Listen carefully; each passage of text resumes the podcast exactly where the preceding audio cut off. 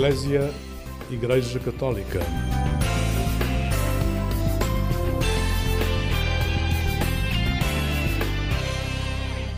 Olá, muito bom dia, bom dia com alegria. Esta é a saudação que dá início ao programa Eclésia de cada sábado. Mas também em todas as formas que nos pode acompanhar, seja no site agência.eclésia.pt ou a cada programa Eclésia na RTP2 de segunda a sexta pelas 15 horas. Fazemos-lhe companhia sempre com alegria. E nesta manhã de setembro, que traz regressos e recomeços, falamos da verdadeira alegria com um sacerdote jesuíta, o Padre Paulo Duarte. Fique desse lado que iniciamos da melhor forma. É com música que escolhi para si. Recordamos os heróis do mar no tema Alegria.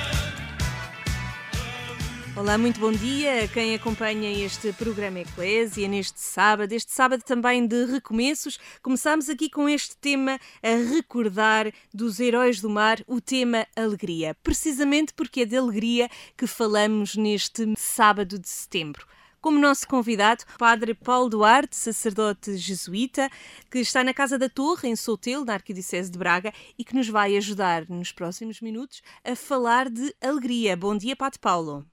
Olá, Sónia, bom dia. Obrigada por Como estar está? na companhia do programa Eclésia e por nos ajudar também a falar deste sentimento tão belo que é a alegria. Quando pensa assim em alegria, quando se fala em alegria, o que é que lhe vem à ideia? Bem, última, assim de repente vem eh, a alegria do Evangelho e a alegria do amor, Papa Francisco, porque os títulos, como tenho debruçado um pouco também, tanto na exortação como nas exortações, por isso de repente assim, quando me fala alegria, foi assim Papa Francisco também na sua grande expressão de alegria, trazer alegria ao mundo uh, e à própria Igreja nestes tempos tão desafiantes.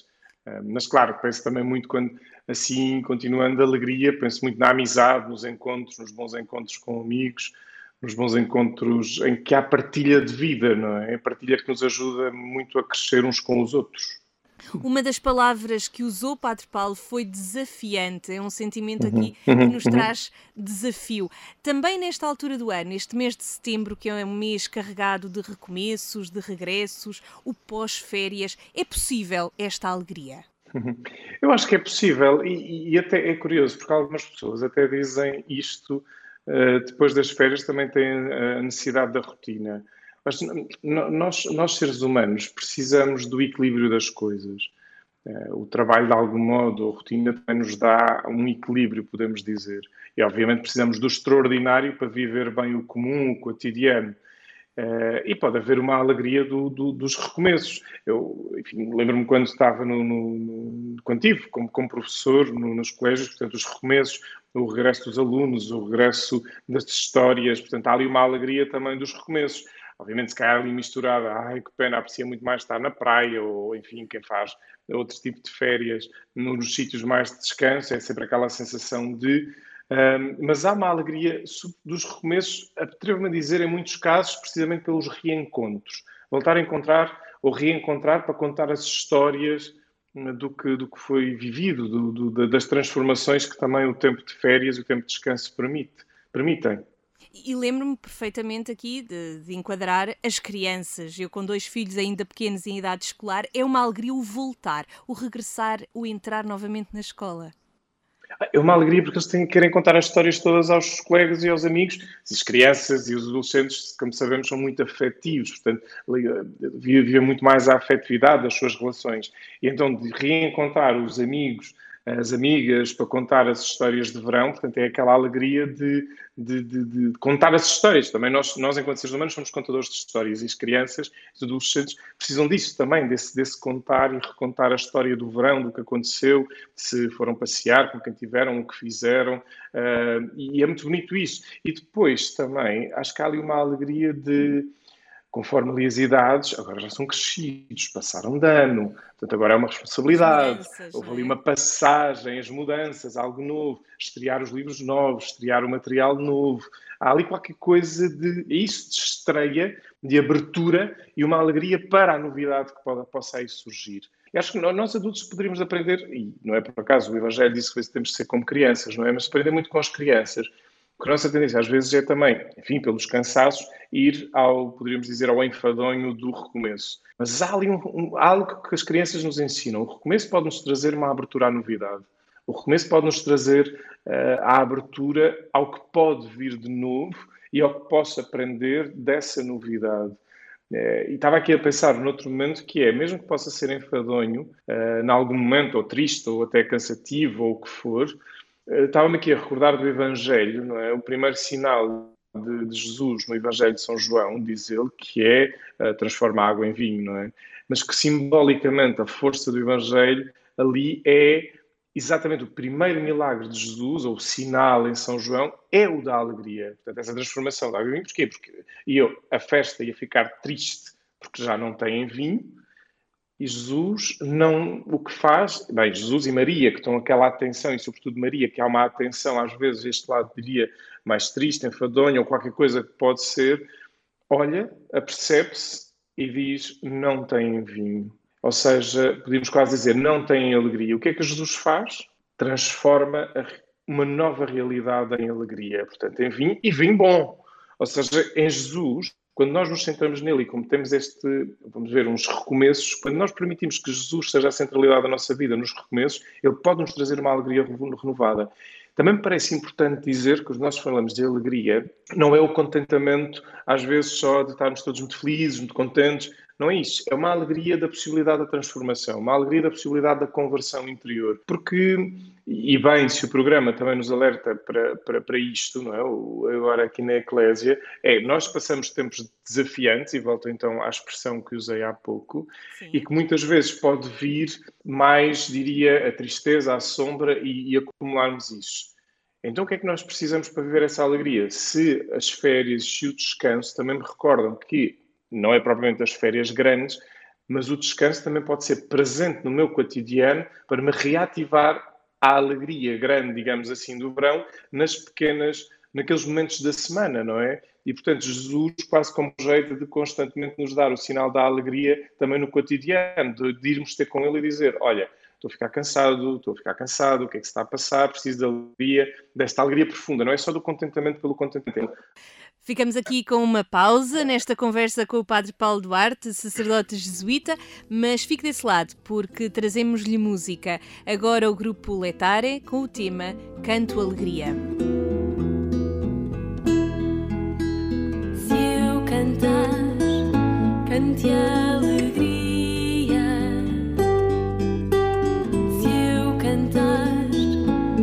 Cante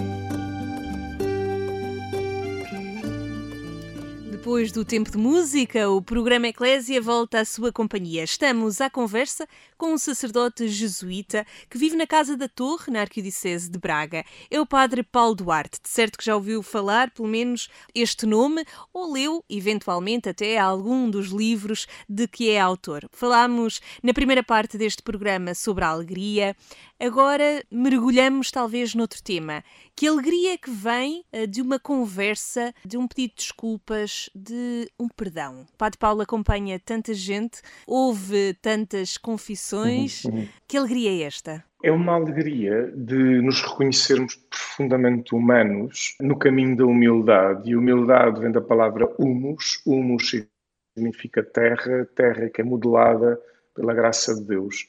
E é uma terra que tem impurezas, é uma terra que tem, como humus, também se calhar tem coisas enfim, menos simpáticas. E quando nós nos reconhecemos nessa, nessa autenticidade de quem somos, percebemos que estamos a fazer caminho e há algo novo que surge. Se claro que isto é uma introdução, diria quase um bocadinho mais poética, mas depois há coisas muito sérias, muito duras. E, e vejo que as pessoas, há uma alegria que se junta a uma leveza quando as pessoas se atrevem, atrever é aqui um verbo delicado, mas, mas pronto, que se atrevem a tocar a sua sombra ou atrevem-se a tocar coisas menos simpáticas da sua vida para curar. Uh, insisto muito nesta, nesta frase do Enzo Bianchi, nesta expressão que tem num livrinho muito bonito que é Dom e Perdão para uma Ética da Compaixão, em que ele fala uh, do perdão como uma cura da memória. E, e, quer dizer, se nós olharmos assim para uma dimensão mais física, não é? Se estamos sofridos uh, fisicamente por uma dor, quer dizer, não, não, provavelmente não estamos alegres. E quando a dor está curada, vem um respiro, uma alegria. O mesmo se pode falar de uma cura de alma, de uma cura relacional, e quando isso acontece, portanto, há uma alegria do reencontro, não é? A gente pode ver aqui pela parábola do filho pródigo, por exemplo, no fundo, que esta alegria, mais uma vez que Jesus na parábola quer mostrar, quando o pai diz vamos matar o vitelo gordo, portanto, quer fazer a festa. E isto acontece quando a pessoa se permite então fazer este caminho de reconhecimento, de, de, de, enfim, da sua fragilidade, da sua sombra, e, e, quem está a acompanhar, eu acho que nós, mais uma vez, nós com este mistério e ministério sacerdotal, temos que mesmo ajudar a pessoa a fazer este caminho de, de, liberdade e libertação a partir da experiência do perdão. Também na Igreja e, e naquilo que vivemos no nosso dia a dia, até eventualmente daquilo que vamos aprendendo ao longo dos anos, o sacramento da reconciliação não é um sacramento visto com muita alegria, é um sacramento difícil.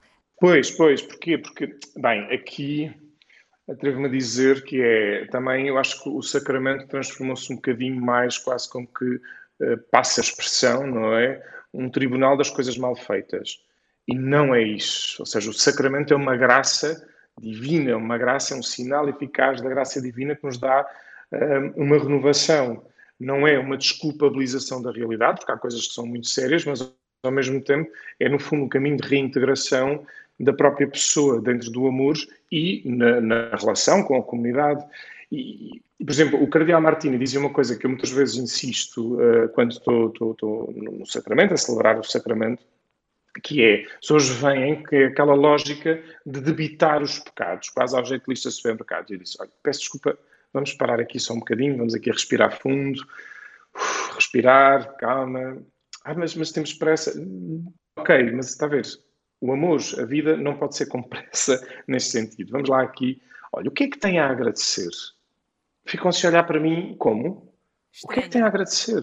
Porquê? Bem, enfim, eu também vivo da, da espiritualidade inaciana e Santo Inácio, uma das coisas que diz, quando, a primeira coisa quando propõe o exame de consciência é dar graças, agradecer. E eu depois digo isto, olha, está a ver, ao dar graças, reconhece a luz, quer agradecer a família, quer agradecer esta situação, etc. Então vê a luz disso. E depois a seguir faço a pergunta que é, então muito bem, então agora temos a luz. Então o que é que tem feito ou não tem feito para que esse agradecimento não seja maior? E ficam as pessoas a olhar para mim. E houve uma vez, houve uma vez uma confissão, foi tão, tão curioso, que a pessoa diz-me: Olha, isto mudou tudo. O que eu tinha para dizer agora perdeu o sentido. Pronto, ok, então vamos ver o que é que é para ter o sentido, porque às tantas debitamos coisas porque sim e perdemos a força da graça. E, e, e, e por isso é que o sacramento, eu acho o sacramento belíssimo, cada vez mais Acho que este sacramento foi mesmo muito mal entendido e a graça do perdão é, no fundo, quem é o próprio Deus. Deus é amor, ou seja, é perdão. Mas o perdão o que vai ajudar é que a pessoa ganhe essa força para fazer essa restauração, a viver as consequências das, da sua ação, não é? Quer dizer, que é por aí. Mas não é como um peso de culpabilização, de, de, de, de diria, de, cobrar algo mais, mas é algo novo para quê? Para restaurar uma relação possível, sobretudo consigo, com Deus e com os outros. E isto tem que ser, ou seja, a pessoa que se aproxima de nós padres, ou a pessoa que se aproxima do, do sacramento, tem que ter essa certeza que está ali alguém que a vai ajudar a fazer esse caminho. Às vezes é duro, não é? O fazer o caminho no sentido de essa restauração vai ter que implicar, muitas vezes, olha, se calhar é importante conversar com, com esta pessoa. Se calhar é importante fazer este caminho de encontro consigo. Se calhar é importante, antes de ter essa conversa, olha, se calhar até tem que fazer uma cura psicológica, porque pode acontecer, para te ganhar força, para depois fazer essa restauração. Ó oh, Padre Paulo, e só para terminarmos, quando Uhum. ajuda alguém a fazer esse caminho, esse resgate, é outra forma de viver a alegria do perdão? É outra forma de viver essa alegria, porque quando, quando esta pessoa se sente, mais uma vez, como aquele abraço do pai com o filho pródigo, é renovar e dizer: aqui estamos, aqui estou para ti, viva a alegria de um caminho novo. Não voltes, a- não voltes ao caminho antigo, viva a alegria de um caminho novo. Podemos dizer, atrevo a dizer mesmo, Sónia, é a alegria da ressurreição na vida de cada pessoa. E o acompanhar traz depois essa alegria que vai transmitindo também pelas palavras e por este testemunho que nos deixou ficar aqui, Padre Paulo Duarte. Muito obrigada por esta conversa, também por estas experiências partilhadas aqui no programa Eclésia nesta manhã. Obrigado.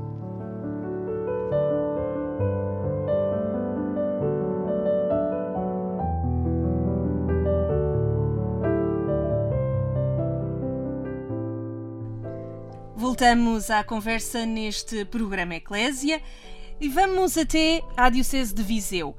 Em Romaria por estes dias, a alegria também foi palavra de ordem, na zona da Senhora do Castelo, em Mangualde. Para nos dar a conhecer este local, temos connosco o pároco de Mangualde, entre outras paróquias, o Padre Paulo Domingos. Bom dia, Padre Paulo. Bom dia. Bem-vindo a este programa Eclésia, Padre Paulo.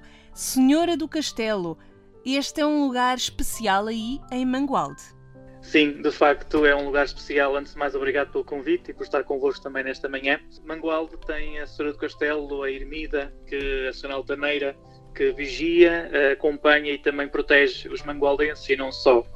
A Senhora do Castelo é sempre hum, uma festa de grande adesão por parte dos mangualdenses e também por outras populações e de facto estes dias encheu-se de alegria, encheram-se de alegria e visitaram a ermida, rezaram, caminharam, mas também conviveram e, como disse muito bem, eh, na sua alegria retornar, de retornar às nossas eh, normalidades. O Padre Paulo é também o assistente espiritual da Misericórdia aí de Mangualde, neste caso que é proprietária desta Igreja da Senhora do Castelo. Sim, sou assistente espiritual da Misericórdia de Mangualde. Esta é proprietária porque os Condonadia doaram uh, esta ermida uh, à Misericórdia uh, na sua época e até hoje a Misericórdia cuida muito bem desta, desta ermida e do espaço limítrofe. Falou-me que houve alegria nestes dias de festa, porque no passado dia 8 de setembro aconteceu a Romaria à Senhora do Castelo. Sem ser nestes dias, Padre Paulo, o que é que se pode visitar e em que dias é que a ermida está aberta? E agora aproveito, no dia 8 de facto tivemos o grande momento celebrativo da Nossa Senhora do Castelo, Natividade de Nossa Senhora, mas também no dia 7 à noite fizemos, subimos uh, as escadinhas do Senhor do Castelo com a procissão de velas, onde houve de facto uma grande adesão por parte de todos os mangualdenses.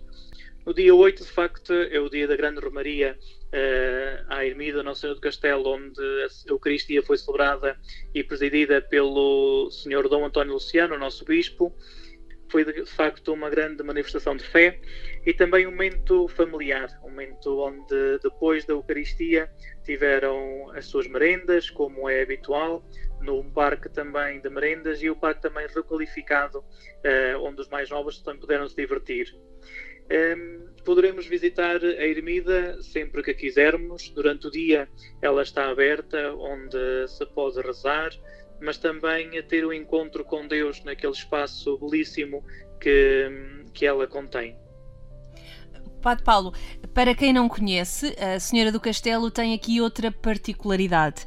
Da ermida é um bom sítio para ver Mangualde e ali as terras limítrofes, é um bom mirador também é um excelente miradouro. O momento, uh, quem puder e quiser visitar, um, quer ao amanhecer, quer ao final do dia, tem uma paisagem belíssima, onde podemos ver uh, as terras da Zurara, da Beira, uh, numa vista de facto privilegiada, onde o silêncio e a natureza nos ajudam também a contemplar as obras, a obra da criação onde tanto o Papa nos pede na encíclica Laudato Si, na Louvado Sejas, onde nos pede para cuidarmos da criação. e de facto da ermida no Miradouro conseguimos observar, ver, mas também contemplar a obra excelente da criação nestas terras de Azurara. Pergunto-lhe, como sacerdote também, é um espaço para onde vai rezar, para onde se vai inspirar? Que significado tem também na sua vida de sacerdote aquele local? Sim, eu estou nesta zona, nesta paróquia há cinco anos e é com um, um grande espírito também de devoção que me dirige a Nossa Senhora na Senhora do Castelo. Por vezes uh, vou rezar o terço à ermida, um, também de lá observo e vejo as minhas paróquias, onde também peço ao Senhor que me ajude a guiá-las e a acompanhá-las como Ele me pede. E também é sem dúvida um espaço orante onde hum, quer com o povo de Deus na procissão de velas, quer também nas celebrações, se sente de facto uma devoção por parte das pessoas e isso também me ajuda a mim a rezar mais e melhor com as pessoas que Deus me colocou para, para as guiar.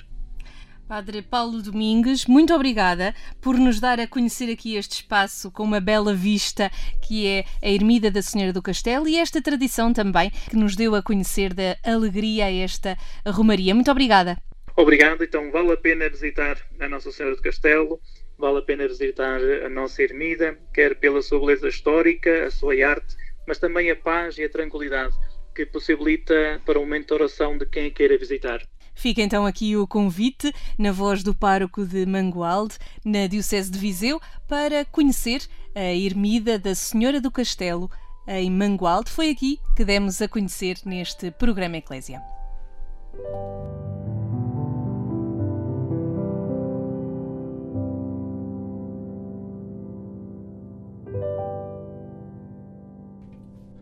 E a cada semana, também com muita alegria, olhamos a liturgia de cada domingo. Para nos ajudar a compreender melhor, temos o comentário do Padre Manuel Barbosa, sacerdote deoniano.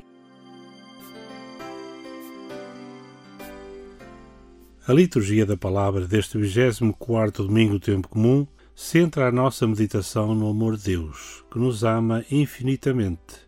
Nem o pecado nos afasta desse amor. Na primeira leitura, vemos a atitude misericordiosa de Deus face à infidelidade do povo no Sinai. O amor sobrepõe sempre à vontade de punir o pecador. Na segunda leitura, Paulo recorda o amor de Deus manifestado em Jesus Cristo e derramado incondicionalmente sobre os pecadores, transformando-os em pessoas novas e convertidas. O Evangelho oferece-nos três parábolas da misericórdia e apresenta-nos Deus que ama todos os homens e que se preocupa de forma especial com os pecadores, os excluídos, os marginalizados. A parábola do filho pródigo, ou dos dois filhos, apresenta Deus como um pai que espera ansiosamente o regresso do filho rebelde, que o abraça quando o avista, que o faz reentrar em sua casa com uma grande festa para celebrar o reencontro. Esta parábola é a mais conhecida das três parábolas da misericórdia. Mas as outras duas, ovelha perdida e a dracma perdida, iluminam-nos também sobre o amor e a ternura de Deus. Sabemos da grande importância que as ovelhas tinham para o pastor. Não podia perder nenhuma. Quanto à dracma, era uma soma importante. Basta pensar que uma família inteira podia viver um dia com duas dessas moedas. Compreende-se que a mulher que a perdeu faça tudo para a encontrar. Jesus acentua que o pastor procura a sua ovelha perdida até a encontrar. A mulher procura a dracma perdida até a encontrar. Através destas duas personagens, Jesus mostra-nos o amor do Pai. Diante daqueles que se afastam dele, que vão por caminhos de perdição, ele parte à sua procura até os encontrar. Quando há naufrágio, por exemplo, efetuam-se buscas para se encontrar as vítimas. Mas ao fim de um certo tempo, as buscas terminam. Já não há mais esperança. Em Deus não é assim. Ele vai até o fim e ele encontrará de qualquer modo a sua criatura perdida. Quando encontra a ovelha perdida, Jesus transporta aos ombros, leva no coração, pleno de misericórdia, fecundo de amor. Isso acontece de modo pleno na cruz, onde Jesus encontra a humanidade perdida. Como dizer mais explicitamente a gratuidade da salvação que Ele nos vem trazer? É a mesma luz do Pai que acolhe o seu filho sem nada lhe pedir, que lhe dá gratuitamente a sua dignidade de homem livre, o seu lugar de filho, como se nada tivesse passado. Como não transbordar de alegria diante de um Deus assim? Deixemos levar pela palavra, entremos na alegria de Deus e voltemos à vida, sempre com um coração puro e um espírito firme, como rezamos no belíssimo Salmo 50, plena expressão do amor e da misericórdia de Deus. Estas e todas as outras meditações podem ser consultadas no site dos Sacerdotes do Coração de Jesus, em deonianos.org ou então na página da Conferência Episcopal Portuguesa. Foi um gosto partilhar consigo os últimos minutos deste programa Eclésia que hoje lhe trouxe esta alegria do perdão. Uma alegria que também pode ser experimentada neste mês de setembro, o mês dos recomeços, dos regressos, mas também dos reencontros. Voltamos aqui à Antena 1 este domingo, pelas 6 da manhã. A qualquer hora pode sempre consultar agência.eclésia.pt. Eu aqui me despeço. Sou a Sónia Neves. Desejo-lhe um bom dia com alegria.